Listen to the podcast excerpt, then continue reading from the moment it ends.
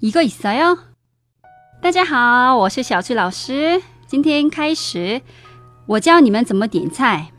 今天我们要先学的是有这道菜吗？一个있어 요？ 一个있어 요？ 一个是这个，있어요是有吗的意思。其实有这个吗的意思。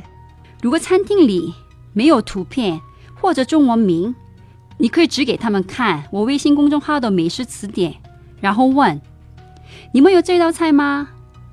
一个意思哟。